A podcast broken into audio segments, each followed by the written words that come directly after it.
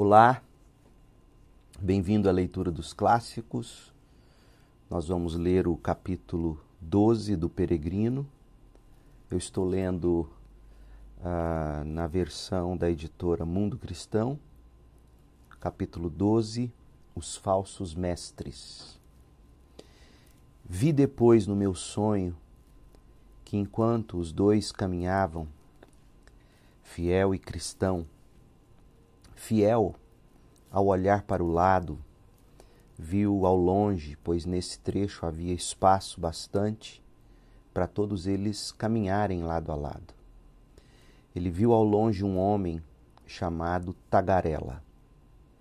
Era um homem alto e sua aparência era um tanto melhor à distância do que de perto. A esse homem, Fiel dirigiu-se assim. Note a curiosidade, não é? Ele chama o Tagarela de homem ah, alto e a aparência melhor à distância. O Tagarela, quando chega perto, a aparência não é tão boa. Mas na caminhada cristã, nós encontramos com os tagarelas, com aqueles que falam muito. Vamos ver aqui como Bunyan o descreve para nós. Fiel perguntou: Ei, amigo, para onde você está indo? Para a terra celestial? Sim, é para lá que eu vou, respondeu Tagarela. Ótimo. Então esperamos contar com a sua boa companhia. É de muito bom grado que serei companheiro de vocês, disse Tagarela. Fiel então completou: Venha então, vamos seguir juntos, aproveitando o tempo para conversar sobre coisas proveitosas. Para mim, disse Tagarela, nada é mais agradável que conversar sobre coisas boas. Com vocês ou com qualquer outra pessoa. Veja que ele, ele não escolhe com quem falar. É um tipo de gente perigosa. Gente que não escolhe com quem falar. Alegro-me de ter encontrado gente que gosta de coisa tão excelente, falar pois, para falar a verdade, poucos são aqueles que se dedicam a passar o tempo assim, quando em viagem, uma vez que a maioria prefere falar de coisas vãs e isso tem sido um tormento para mim. De fato, é algo a lamentar, diz Fiel, pois que coisas tão dignas do uso da língua e da boca existem na terra quanto as coisas do Deus dos céus. Não é? Fiel achava que Tagarela falaria das coisas do reino dos céus. Muitíssimo me agrado de você, disse Tagarela, pois vejo que suas palavras são plenas de convicção e ouso até acrescentar que pode haver que pode haver de mais agradável e proveitoso do que falar das coisas de Deus. Que coisas tão agradáveis há, isto é, se o homem acha algum prazer em coisas maravilhosas. Por exemplo, disse Tagarela, se o homem se deleita em falar da história ou do mistério das coisas, ou se adora falar de milagres, prodígios ou sinais, onde encontrará registro tão prazeroso e tão belamente escrito, senão nas Escrituras Sagradas? Correto? Fiel disse: Isso é verdade, e tirar proveito dessas coisas na nossa conversa é justamente o que desejamos. Foi o que eu disse, disse Tagarela. Falar sobre isso é muitíssimo proveitoso, já que ao fazê-lo, o homem pode alcançar conhecimento de muitas coisas, como da vaidade das coisas da terra e do benefício das coisas de cima. Em geral, porém, mais especificamente, por meio disso, o homem pode aprender a necessidade do novo nascimento, a insuficiência de nossas obras, a necessidade da justiça de Cristo, etc.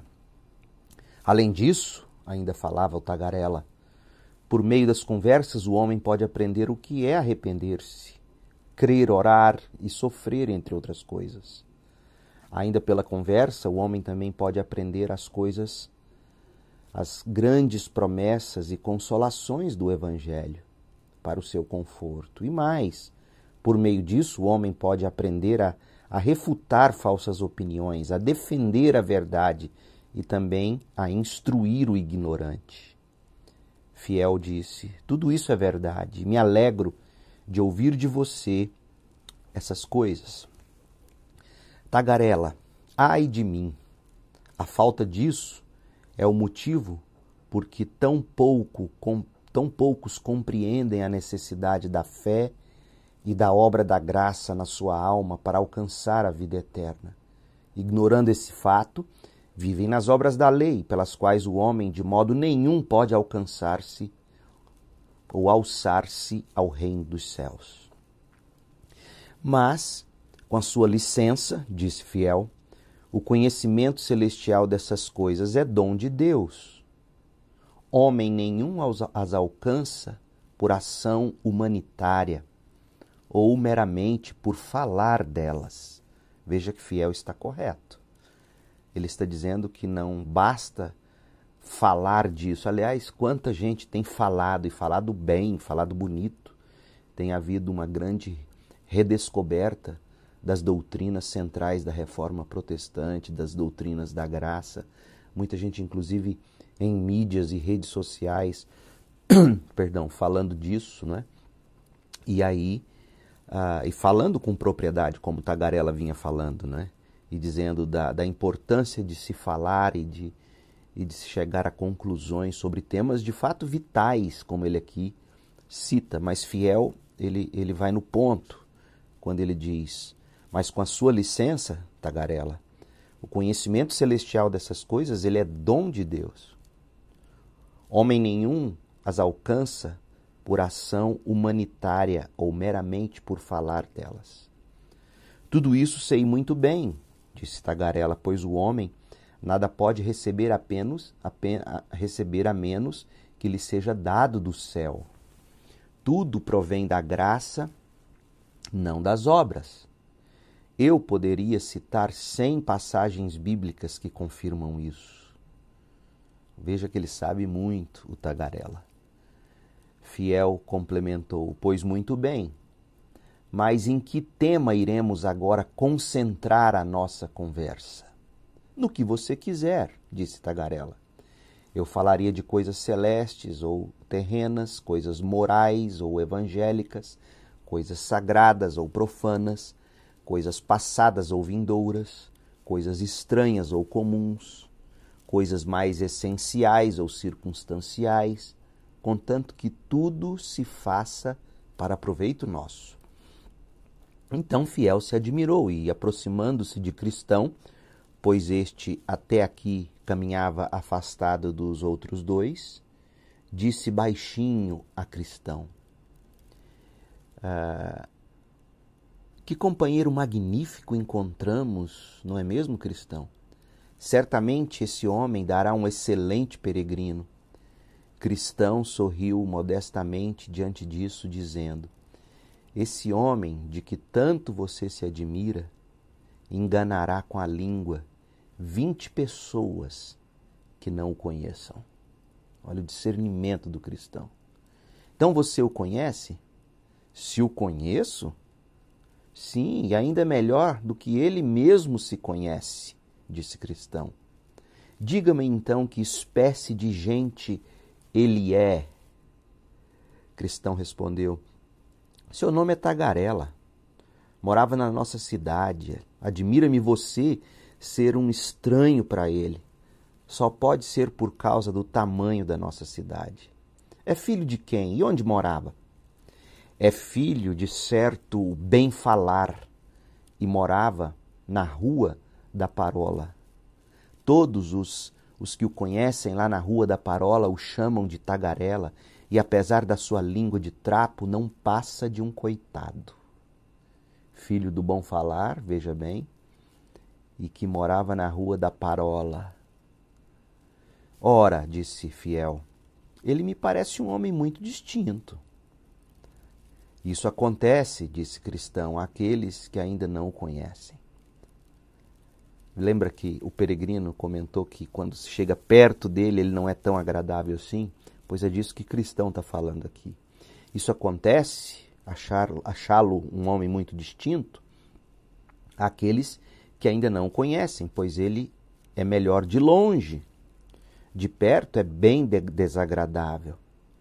Isso de você dizer que ele é um homem distinto me faz lembrar o que já observei na obra do pintor, cujos quadros parecem melhores de longe, mas que de bem perto são bem desagradáveis. Inclino-me, porém, a pensar que você está apenas brincando, pois sorriu, disse Fiel.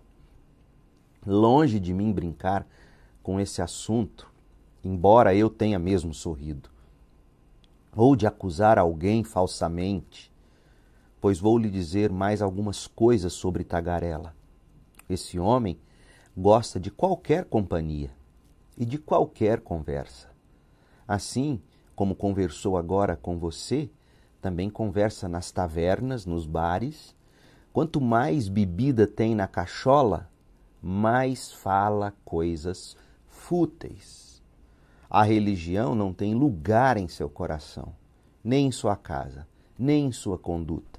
Tudo o que ele tem reside na língua, e sua religião é apenas fazer ruídos com a língua. É mesmo? perguntou o fiel. Então estou muito enganado a respeito desse homem. Enganado?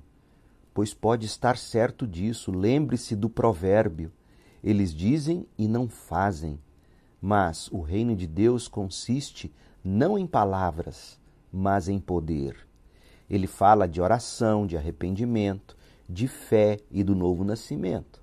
Mas nada sabe se não falar disso. Frequentei a sua família e o observei em casa e na rua. E sei que o que digo dele é verdade. Sua casa é tão vazia de religião quanto a clara do ovo o é de saber. Não há ali nem oração, nem sinal de arrependimento do pecado. Sim, o bruto, ao seu modo, serve a Deus bem melhor do que ele. Veja que fala, mas não tem piedade, não tem poder. Não é? Ele, continuou o cristão, é a própria noda, nódoa, a própria desgraça, nódoa, mancha, a própria desgraça, a própria vergonha da religião para todos os que o conhecem. Dificilmente se ouvirá um elogio a ele em toda a região da cidade onde mora. Assim diz a gente comum que o conhece: santo na rua e diabo em casa. Sua pobre família bem o sabe. É tão bruto, tão insolente e tão insensato com seus servos que eles nem sabem o que lhe fazer ou lhe dizer. E Cristão continuou dizendo: Homens que têm alguma relação com ele dizem que é preferível lidar com os ímpios, pois aqueles serão mais justos do que ele. Esse tagarela, se é que é possível, os suplanta na fraude e no logro. Além disso, ele cria os filhos para que sigam seus passos e, e se percebe em algum deles uma tola timidez, pois assim denomina o primeiro sinal da boa consciência, se identifica qualquer timidez em alguns dos seus filhos, o chama de nécio, de tolo e cabeça dura, e de modo nenhum lhe arruma trabalho, nem fala dele elogiosamente diante dos outros. De minha parte, sou de opinião de que Tagarela, por meio da sua vida ímpia, fez muitos tropeçarem e caírem, e se Deus não o impedir, será ainda a ruína de muitos. Cuidado com Tagarela. Fiel disse: Pois bem, meu irmão, sou obrigado a acreditar em você. Não só porque você diz que o conhece, mas também porque é como cristão que retrata as pessoas. Pois é como cristão que tu retratas as pessoas. Não posso acreditar que você diz essas coisas por mal, mas sim porque é a mais pura verdade. Cristão. Se não conhecesse mais que você, Tagarela, talvez dele tivesse a mesma impressão que você teve de início. Sim, e se esse retrato viesse somente de inimigos da religião, eu o consideraria calúnia, coisa que muitas vezes os homens maus fazem ao nome e à profissão dos bons homens. Mas de todas essas coisas e ainda de muitas outras igualmente ruins, posso provar que Tagarela é culpado e isso o sei por conhecimento direto. Além disso, os bons homens se envergonham dele, não podem chamá-lo nem irmão, nem amigo. A própria menção do nome de Tagarela entre os bons os fazem corar se o conhecem. Fiel. Bom, vejo que dizer e fazer são coisas diferentes, e de agora em diante é melhor que eu note essa diferença entre dizer e fazer. Tagarela fala, fala, mas não faz. Cristão. De fato, são duas coisas distintas e tão diversas quanto a alma e o corpo. Pois assim como o corpo sem a alma não passa de carcaça morta, também o falar vazio não passa de carcaça sem vida. A alma da religião ou da fé é a prática. A religião que Deus, o nosso Pai, aceita como pura e imaculada é esta: cuidar dos órfãos e das viúvas em suas necessidades e não se deixar corromper pelo mundo. Tiago 1:27. Disso Tagarela não se dá conta. Ele acha que ouvir e falar fazem um bom cristão e assim engana a própria alma. Ouvir, ensinava cristão, é somente a semeadura. Falar não é suficiente para provar que o fruto já está de fato no coração e na vida. É bom saber que no dia do juízo os homens serão julgados segundo seus frutos pois não lhes será perguntado: Vocês acreditaram? Mas será perguntado: Vocês foram praticantes ou meramente faladores? E assim serão julgados. O fim do mundo se compara à nossa colheita. E você sabe que os homens na colheita só consideram o fruto. Tampouco nada se pode aceitar que não seja da fé Falo isso para lhe mostrar como a confissão de Tagarela será insignificante naquele dia. Bunyan está citando aqui Mateus 13 e, e Mateus 25 como fonte bíblica geral para esse trecho né, do, da necessidade de ser praticante e não apenas falante. Fiel. Isso me faz lembrar Moisés quando ele determina as características do animal puro. Puro é o animal que tem casco fendido e rumina, não o que tem somente casco fendido ou o que somente rumina.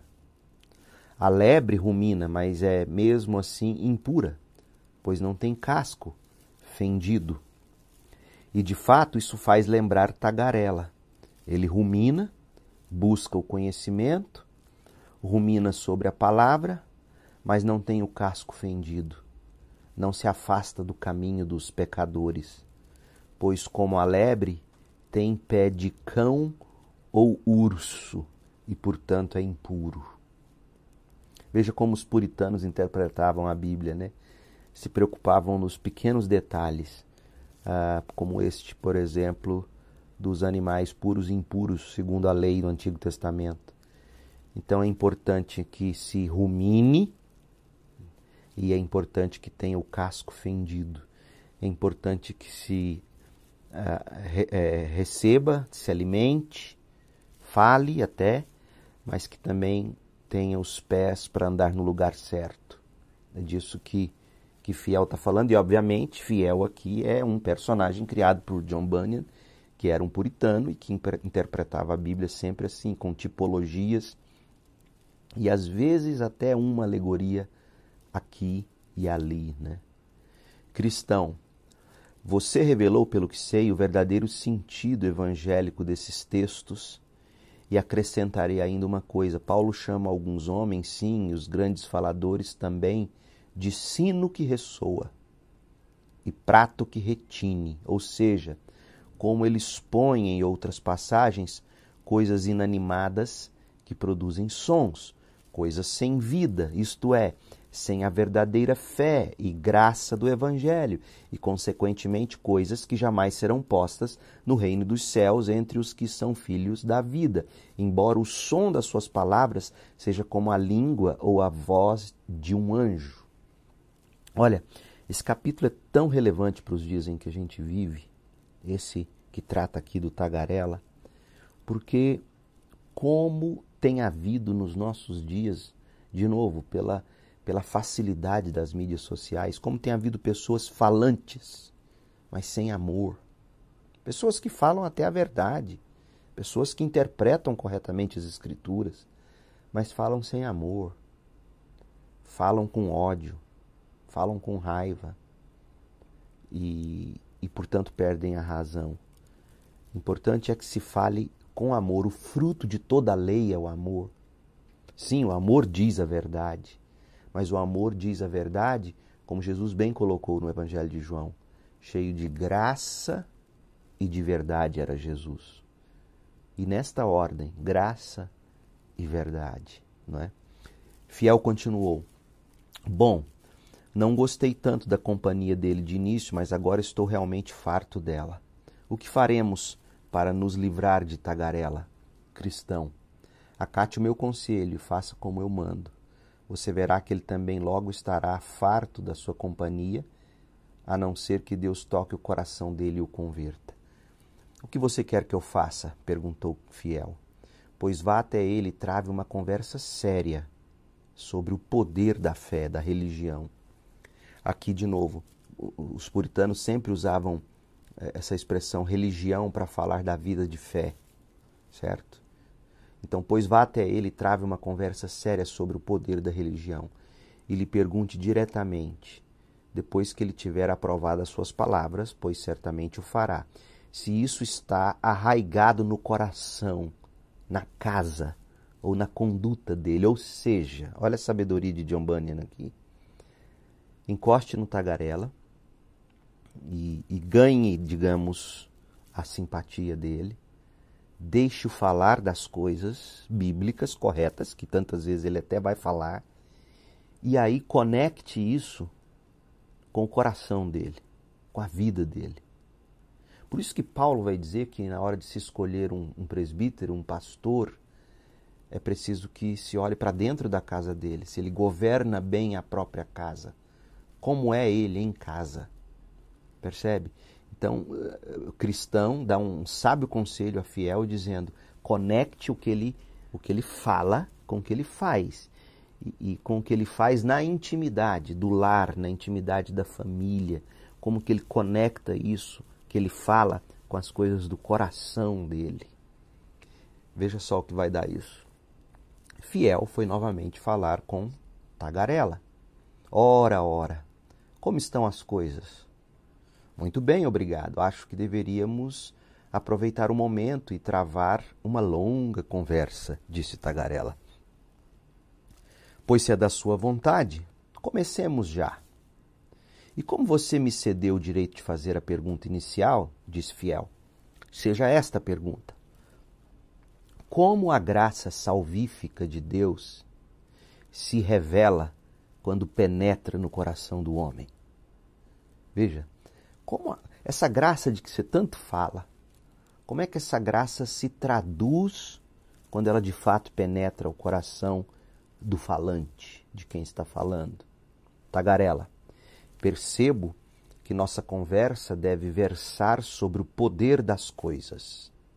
Bom, eis aí uma pergunta muito boa e certamente é de bom grado que a respondo. E aqui vai a minha resposta, em breves palavras.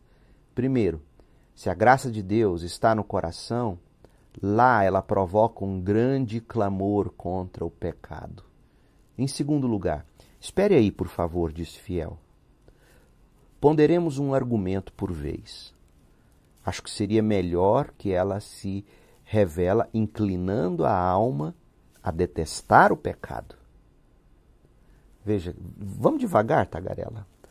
Não, não vamos ficar falando aqui em chavões, em termos em termos grandes que, que acabam ocultando coisas importantes. Então, então vamos fazer o seguinte, diz Fiel: vamos ponderar um argumento por vez eu acho que seria melhor a gente falar do seguinte: quando a graça penetra o coração do homem, antes de ficarmos falando aí do pecado, do pecado, vamos falar sobre como a graça inclina a alma a detestar o pecado. Tagarela. Ora, que diferença há entre clamar contra o pecado e detestar o pecado? Veja que ele já começou a espirrar, não é? Fiel. Há uma grande diferença.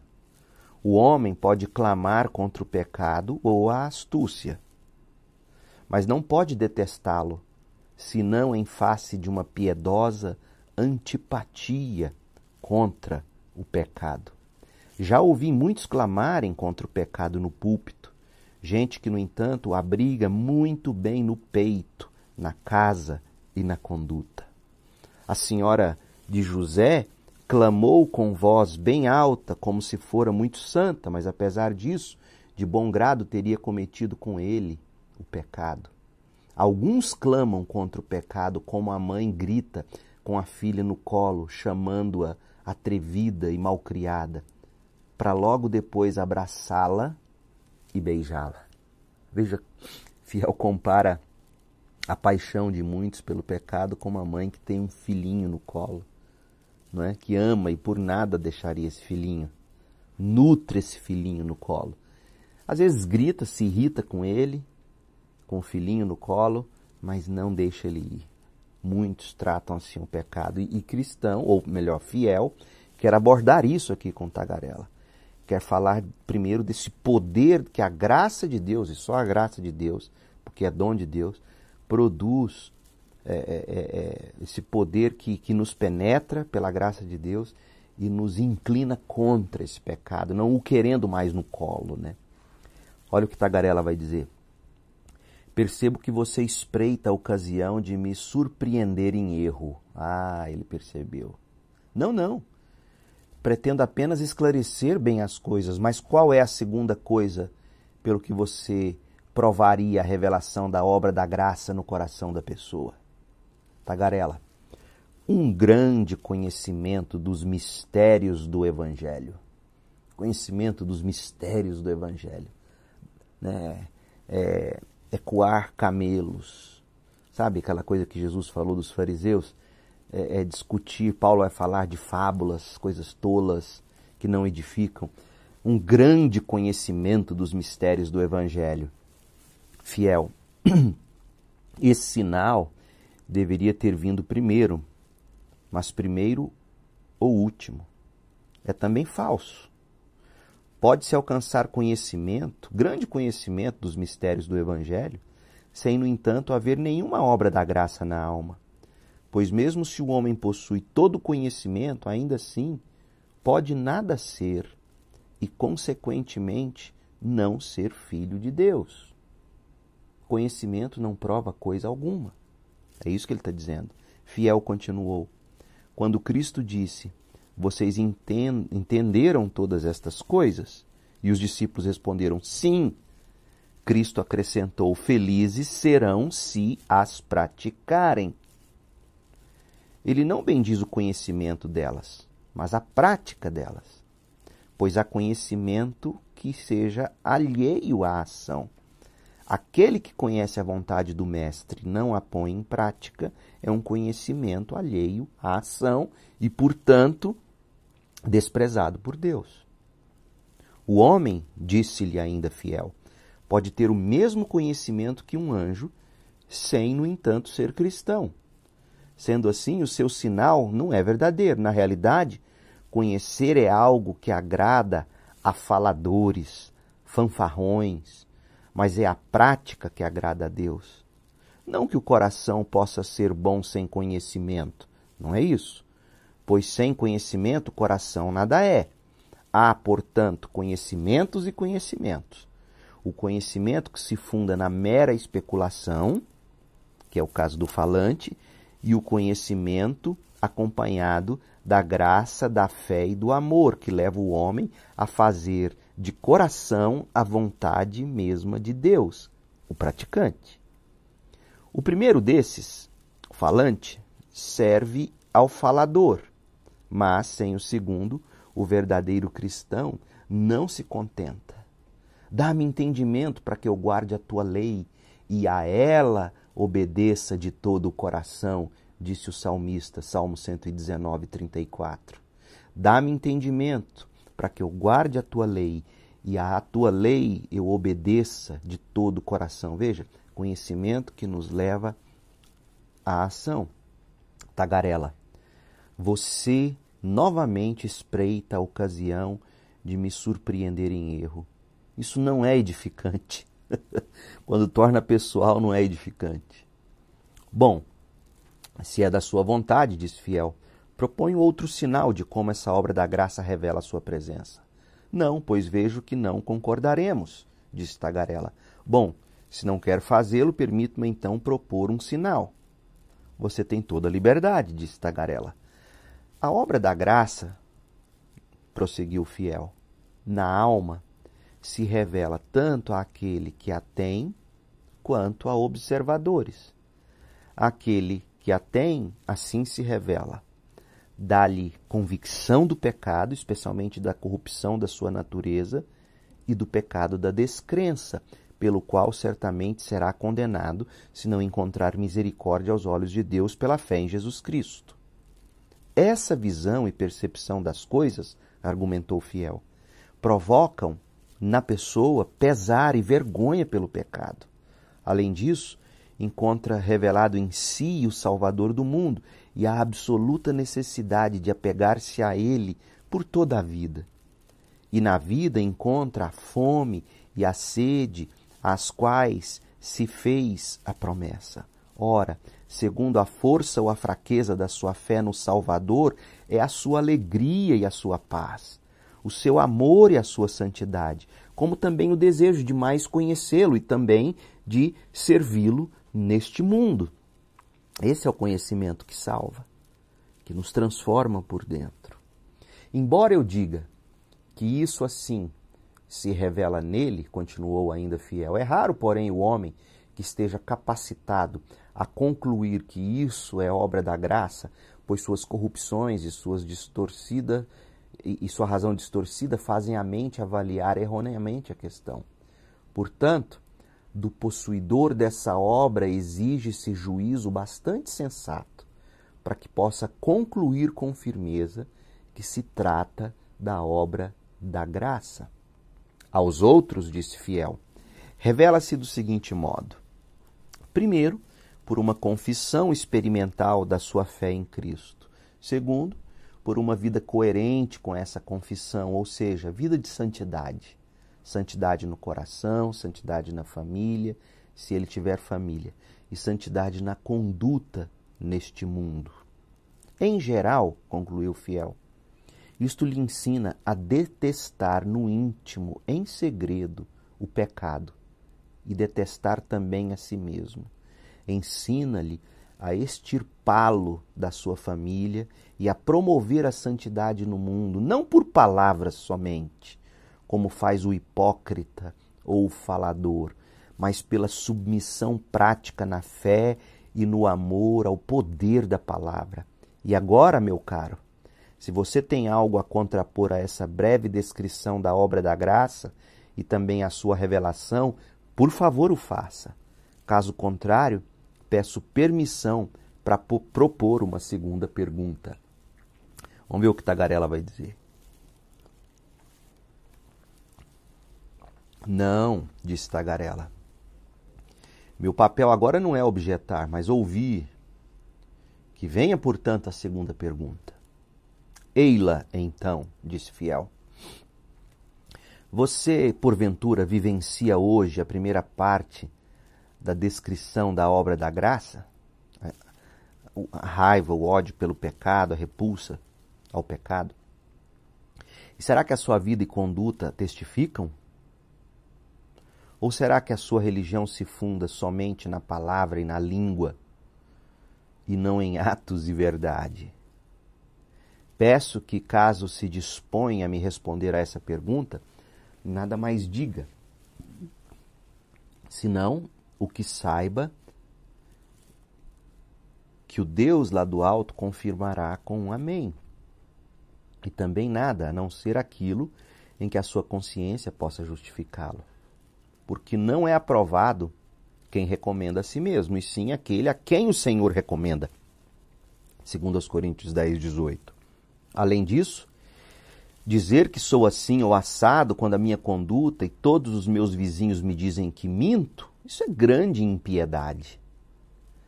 Tagarela então começou a ficar vermelho, mas recobrou-se e replicou: Você agora fala de experiência, de consciência, de Deus e de apelos a Deus em busca de, de justificação de seus argumentos. Confesso que não esperava esse tipo de discurso, nem estou disposto a responder tais perguntas pois não me julgo obrigado a fazê-lo, a menos que você se tenha arrogado a tarefa de catequizar-me. Embora você até deva agir assim, eu posso me, me recusar a fazer de você meu juiz, mas rogo que me responda: Por que me faz essas perguntas? Fiel respondeu: Porque julguei que você estava disposto a conversar e porque não sabia que você não fazia sequer ideia do assunto. Além do mais, para lhe dizer a verdade, já ouvi falar de você. Ouvi que você é homem cuja religião se funda nas palavras e que a sua conduta desmente a sua confissão, confissão que é somente da boca para fora. Dizem que você é uma mancha, uma nódoa entre os cristãos. Repreendeu-o ainda, fiel. E a sua conduta impiedosa só faz piorar a religião, que alguns já tropeçam devido aos seus caminhos iníquos e ainda muitos correm o risco de destruição por sua causa. A sua religião anda de mãos dadas com os bares, a cobiça, a impureza, a injúria, a mentira e a vã companhia, etc.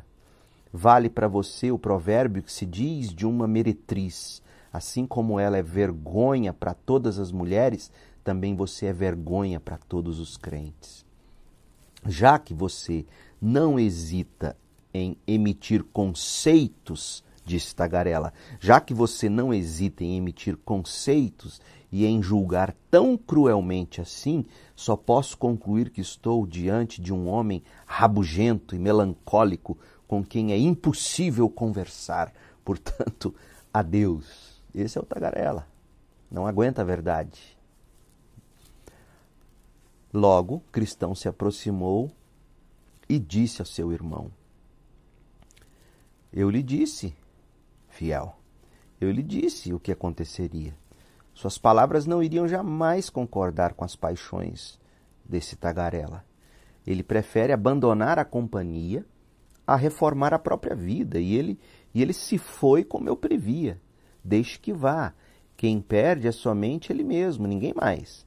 Tagarela nos poupou o trabalho de nos afastarmos dele, pois se ele mantivesse a mesma conduta, como suponho que faria, certamente seria um espinho para nós. Além disso, diz o apóstolo, afasta-te dessa gente.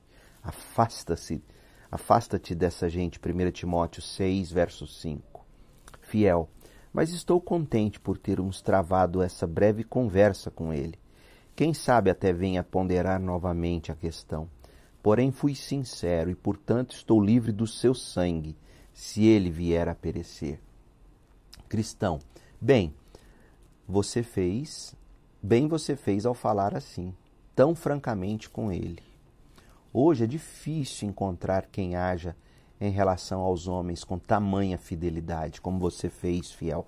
Falar com graça e verdade. É difícil falar com graça e verdade de forma a levar a graça e a verdade para o coração da pessoa, com a intenção de convencê-la do pecado, com a intenção de restaurá-la, de resgatá-la. É difícil encontrar gente assim. Existem amigos para sentar com você e, e, e, conversar de trivialidades, mesmo que trivialidades edificantes. Mas aqueles que de fato falam das coisas do coração, aplicando e trazendo a palavra para o coração, é raro. Bem, você fez Bem você fez ao falar assim, tão francamente com ele. Hoje é difícil encontrar quem haja em relação aos homens com tamanha fidelidade. E é isso que de fato torna a religião tão repugnante para muitos. Pois são esses tolos, tagarelas de redes sociais. Esses tolos, tagarelas, cuja religião é só da boca para fora. Gente debochada, gente vã em sua conduta, que sendo assim mesmo admitidos na comunhão dos piedosos, fazem tropeçar o mundo, mancham o cristianismo e entristecem os sinceros. Quisera que todos os homens os tratassem assim, como você o fez. Eles ou se ajustariam mais à religião, ou então a companhia dos santos lhe seria ardente demais. Então diz fiel. Como tagarela pavoneava-se no início, e com que coragem cuspia o bulício, como supunha vexar todo homem são, porém fiel falou da obra do coração, e ele minguou como no céu a lua, como também todo insincero recua. Assim, foram conversando sobre o que havia visto pelo caminho, e o percurso tornou-se menos pesado, pois não fosse isso, sem dúvida, lhe seria tedioso, já que atravessavam um deserto. Até o próximo capítulo.